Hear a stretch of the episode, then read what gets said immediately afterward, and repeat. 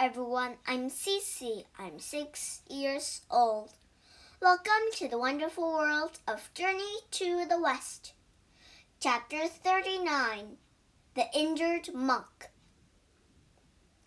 Bajie waved his rake at the demon, Golden Horn. You'll never hurt the Tang monk, shouted the pig. My rake is very powerful. Bajie rushed toward Golden Horn, but the demon was strong. Bajie was knocked out. When he woke up, he was tied up in a dark cave.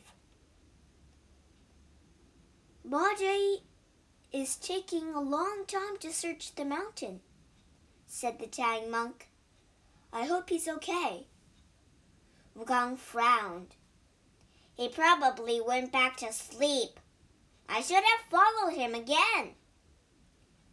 Let's keep walking, said Wu Jing. We'll find Bajie along the way. We must stay alert, though, said Wukong. We still don't know if there are any demons on this mountain. The group headed up the mountain. Soon they heard a voice. Help me! cried a man. Someone is in trouble, said the Tang monk.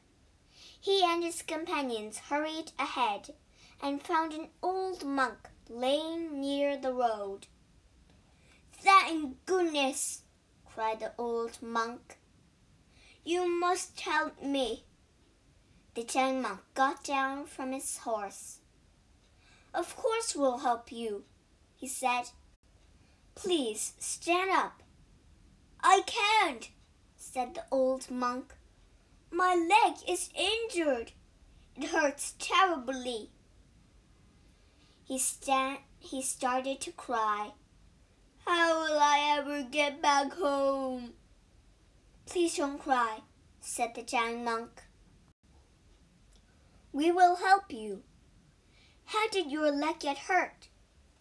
A tiger attacked me, said the old monk. Wukong looked, sus- looked suspiciously at the man. He isn't really a monk, he thought. I'm sure he wants to harm the Tang monk. But I can't tell Master that. He won't believe me. Wukong, said the Tang monk, please carry this poor monk down the mountain. Wukong walked over and and picked up the old monk. Ouch! cried the monk. Be careful, Wukong, said the Tang monk. His leg is hurt badly. The group continued along the road. Wukong carried the injured monk. He walked slowly, letting the Tang monk and Wu Jing go ahead. I know you're really a demon, the monkey whispered. I know you want to eat the Tang monk. I don't know what you're talking about, said the monk. I'm just a simple monk who was attacked by a tiger. Wukong laughed. Do you know who I am? I am Sun Wukong. Heaven's entire army can defeat me. You're going to wish you'd never tried to harm the giant monk.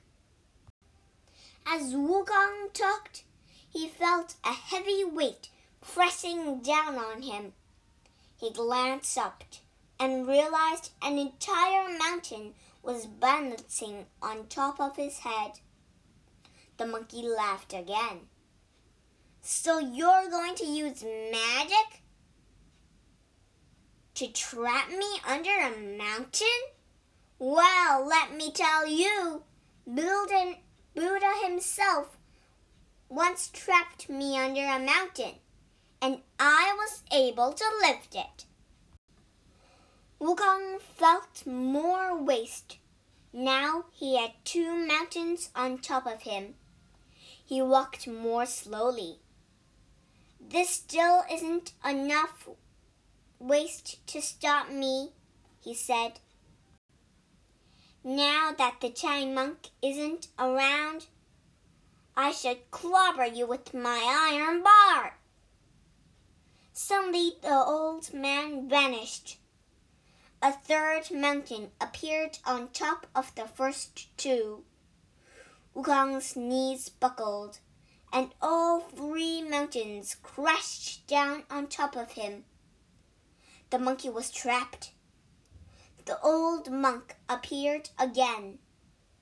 There was a flash of light as he changed back into his demon form. Golden Horn laughed with delight. Ha ha ha ha ha!